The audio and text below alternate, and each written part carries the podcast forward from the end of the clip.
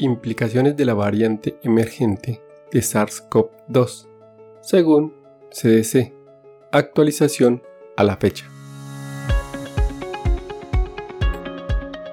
Este es un podcast en el que desde el ojo de la ciencia aprenderemos del coronavirus y de la enfermedad COVID-19. Es una producción de medicina en una página. Dirección y conducción, Jarvis García.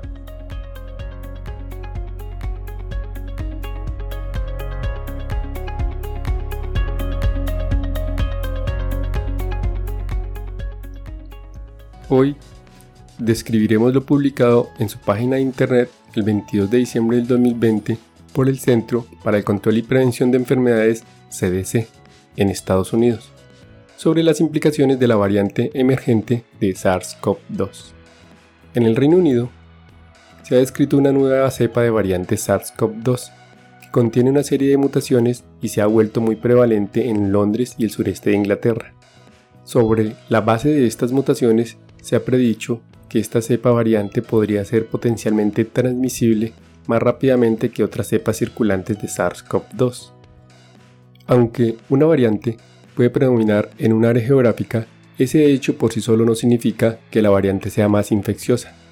Los científicos están trabajando para aprender más sobre esta variante, para comprender mejor la facilidad con la que ésta se puede transmitir y si las vacunas actualmente autorizadas protegerán a las personas contra ella. En este momento, no hay evidencia de que esta variante cause una enfermedad más grave o mayor riesgo de muerte. Información sobre virología, epidemiología y las características clínicas de la variante están emergiendo rápidamente. En CDC, en colaboración con otras agencias de salud pública, están monitoreando la situación de cerca. En CDC comunican esta información contestándonos nueve preguntas. Así, la primera, ¿esta variante tiene nombre?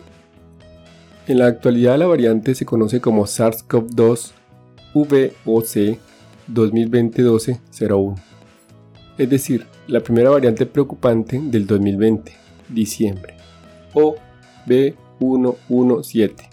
La prensa a menudo usa los términos variante, cepa linaje y mutante indiscriminadamente.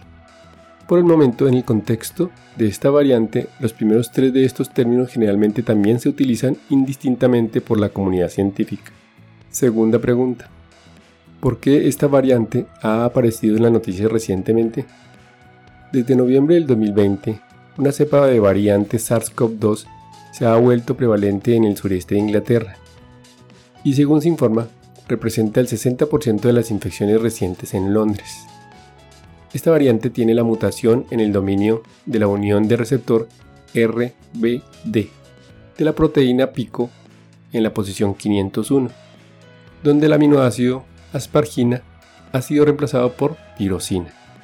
La abreviatura de esta mutación es N51Y, a veces señalada como S, N500Y, para especificar que está en la proteína pico. Esta variante porta muchas otras mutaciones, incluida una doble deleción en las posiciones 69 y 70. Tercera pregunta. ¿Por qué ha surgido esta variante en el Reino Unido? No sabemos. Solo por casualidad, las variantes virales a menudo surgen y desaparecen. Y ese puede ser el caso aquí. Alternativamente puede estar emergiendo porque es más adecuado para propagarse en humanos. Este rápido cambio puede ser una cepa poco común o convertirse en una cepa común, lo que ha preocupado a los científicos del Reino Unido, que están evaluando urgentemente las características de la cepa variante y la enfermedad que causa. Cuarta pregunta. ¿Hemos visto esta variante en América? La variante VOC 2020-1201 no se ha identificado a través de esfuerzos de secuenciación de los Estados Unidos, aunque los virus solo se han secuenciado de aproximadamente 51.000 de los 17 millones de casos de los estadounidenses. Los viajes en curso entre el Reino Unido y los Estados Unidos, así como la alta prevalencia de esta variante entre las infecciones actuales del Reino Unido, aumentan la probabilidad de importación Dada la pequeña fracción de infecciones estadounidenses que se ha secuenciado, la variante ya podría estar en Estados Unidos o en América, sin haber sido detectada. Quinta pregunta. ¿Qué sabemos ya sobre las variantes que contienen N51Y? El trabajo previo sobre la variante N51Y sugiere que puede unirse más estrechamente al receptor 2 de la enzima convertidora de angiotensina humana, ACE2. Se desconoce si esta unión más estricta de ser cierta se traduce en diferentes epidemiologías o clínicas significativas. En un estudio de laboratorio sobre la transmisión del virus entre hurones, esta mutación y otra surgió espontáneamente en los hurones durante el experimento. La importancia de esta observación queda por dilucidar. VOC 2020-1201 hasta ahora no tiene asociación conocida con animales o contacto con animales. Sexta. ¿Qué pasa con las otras mutaciones en esta variante SARS-CoV-2? El SARS-CoV-2 muta con regularidad, adquiriendo aproximadamente una nueva mutación en su genoma cada dos semanas. Muchas mutaciones son silenciosas, es decir, no provocan cambios en la estructura de las proteínas que codifican, porque producen un codón de tres letras que se traduce en el mismo aminoácido, es decir, son sinónimos. Otras mutaciones pueden cambiar el codón de una manera que conduzca a un cambio de aminoácido, es decir, no son sinónimos pero esta situación de aminoácidos no afecta la función de la proteína. VOC 2020-1201 tiene 14 mutaciones no sinónimas que alteran los aminoácidos, 6 mutaciones sinónimas que no alteran los aminoácidos y 3 de lesiones que incluyen notablemente. La primera, de lesión 6970. Esta doble lesión se ha producido de forma espontánea muchas veces y probablemente conducen a un cambio en la forma, es decir, un cambio conformacional en la proteína pico. La segunda, la P681H, cerca del sitio de decisión de la purina S1-S2, un sitio con alta variabilidad de coronavirus. Esta mutación también ha surgido de forma espontánea varias veces. Y la tercera, codón de terminación ORF8.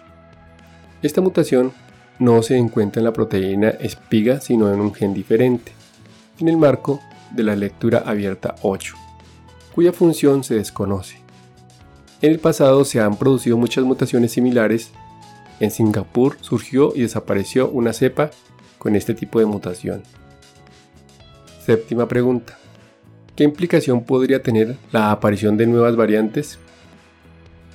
Entre las posibles consecuencias de estas mutaciones se encuentran las siguientes. 1. Capacidad de propagarse más rápidamente en humanos.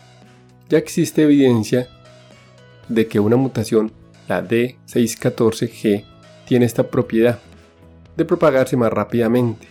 En el laboratorio, las variantes G614 se propagan más rápidamente en las células epiteliales respiratorias humanas, superando al virus D614.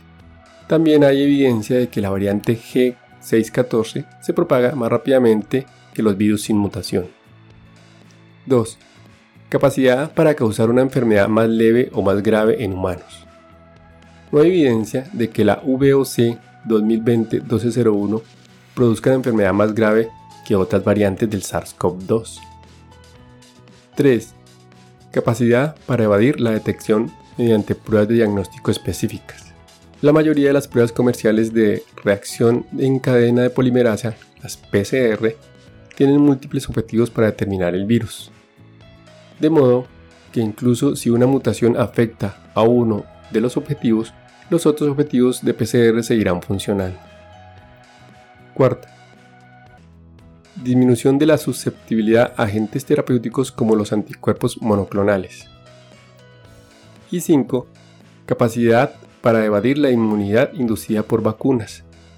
Las vacunas autorizadas por la FDA son policlonales, que producen anticuerpos que se dirigen a varias partes de las proteínas pico. Es probable que el virus deba acumular múltiples mutaciones en la proteína pico para evadir la inmunidad inducida por vacunas por una infección natural. Entre estas posibilidades, la última, la capacidad de evadir inmunidad inducida por la vacuna, probablemente sería la más preocupante porque una vez que se vacuna una gran proporción de la población, habrá una presión inmune que podría favorecer y acelerar la aparición de tales variantes seleccionadas. No hay evidencia de que esto esté ocurriendo y la mayoría de los expertos creen que es muy poco probable que surjan mutaciones de escape debido a la naturaleza del virus. Octava pregunta. ¿Esta nueva variante está relacionada con la nueva variante emergente en Sudáfrica? El 18 de diciembre del 2020, el gobierno sudafricano anunció que también había visto la aparición de una nueva cepa en un escenario similar al Reino Unido. La variante sudafricana también tiene la mutación N51Y y otras varias mutaciones, pero surgió de forma completamente independiente de la cepa del Reino Unido y no está relacionada con ella. Novena pregunta. ¿Qué están haciendo el grupo de CDC para rastrear las variantes emergentes del SARS-CoV-2? En noviembre del 2020, CDC lanzó oficialmente el Programa Nacional de Vigilancia de Cepas de SARS-CoV-2 para aumentar el número de representatividad del virus que se caracteriza. Cuando se implemente por completo en enero del 2021, cada estado enviará a los CDC al menos 10 muestras cada dos semanas para su secuenciación y caracterización adicional. Además, la respuesta del COVID-19 de los CDC están buscando activamente muestras de interés como muestras asociadas con infecciones animales y en el futuro muestras de infecciones por avances de vacunas. Los datos de estos esfuerzos se analizan continuamente en CDC y los datos genómicos se cargan rápidamente en bases de datos públicas para que los utilicen los investigadores, las agencias de salud pública y la industria. Para coordinar los esfuerzos de secuenciación de los Estados Unidos fuera de los CDC desde el principio de la pandemia se ha liderado una coalición nacional de laboratorios que secuencian el SARS-CoV-2, la coalición SPIRIS. Está formado por más de 160 instituciones, incluidos centros académicos, industria, organizaciones no gubernamentales y agencias de salud pública. De las aproximadamente 275.000 secuencias de genoma completo que se encuentran actualmente en bases de datos públicas, 51.000 son de Estados Unidos, el Reino Unido tiene actualmente la mayoría de cantidad de secuencias, con 125.000. Y hasta aquí el episodio de hoy.